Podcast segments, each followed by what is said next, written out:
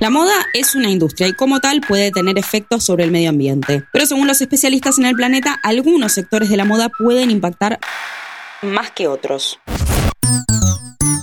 En tapa.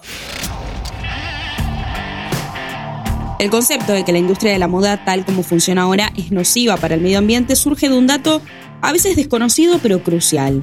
Así lo explica Ricardo Guzmán, vocero de Extinction Rebellion Argentina, o tal como se autodefine, un movimiento de desobediencia civil no violenta que busca acción climática urgente. Muchas de las personas cuando pensamos en qué industrias tienen un efecto dañino en el medio ambiente, se nos viene a la mente como la industria de la energía, el transporte, la industria alimentaria, pero de acuerdo con la Conferencia de las Naciones Unidas sobre Comercio y Desarrollo, la industria de la moda es la segunda más contaminante del mundo. Más contaminante del mundo. Dentro del sector, el que más preocupa a movimientos como Extinction Rebellion es el del fast fashion o moda rápida.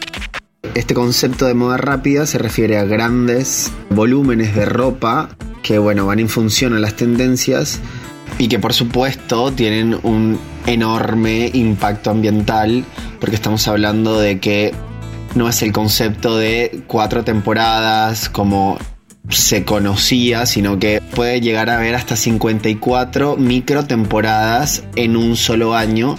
Y bueno, estamos hablando de un costo de producción muy baja, porque bueno, tienen talleres en distintas partes del mundo. Estamos hablando de una contaminación tremenda, la contaminación textil a estos niveles es demasiada, demasiada y muy, muy preocupante. Según diversos informes, los números sustentan por qué hay que cambiar el funcionamiento actual de la industria. Según varias organizaciones como Greenpeace y un informe en particular que es el informe del Ellen MacArthur Foundation. Y bueno, acá nos cuenta este informe cómo, por ejemplo, se estima que entre el 3 y el 10% de las emisiones mundiales de gases de efecto invernadero vienen de esta industria. El estudio también calcula que, por ejemplo, en 2015 las emisiones de gases de efecto invernadero, la producción textil, ascendieron a 1.200 millones de toneladas de dióxido de carbono, que son equivalentes a más que todos los vuelos internacionales y el transporte marítimo juntos. También cada año se tiran al mar medio millón de toneladas de microfibra, que es lo que equivale más o menos a 3 millones de barriles de petróleo. Esto tiene obviamente una consecuencia tremenda en lo que es el cambio climático y el calentamiento global.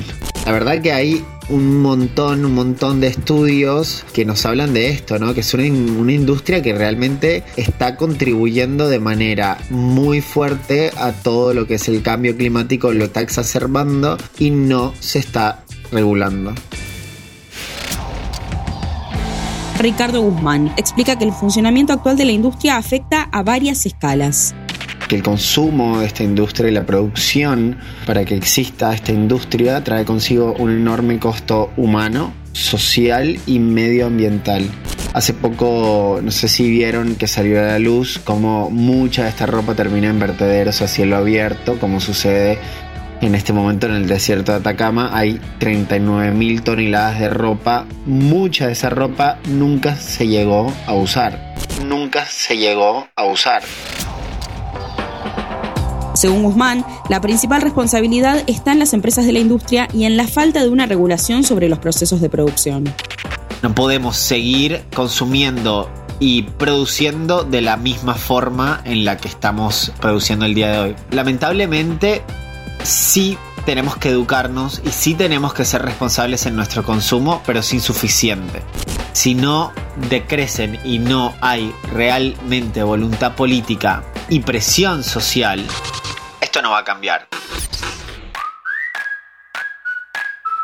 Mi nombre es Agustina Girón y hoy en Entapa conocimos un poco más sobre la industria de la moda y qué podemos hacer para ser más amigables con el medio ambiente.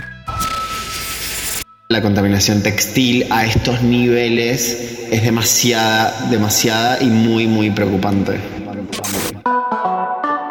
Antes de deslizar para continuar con tus podcasts favoritos, seguí a Interés General en nuestro perfil de Spotify.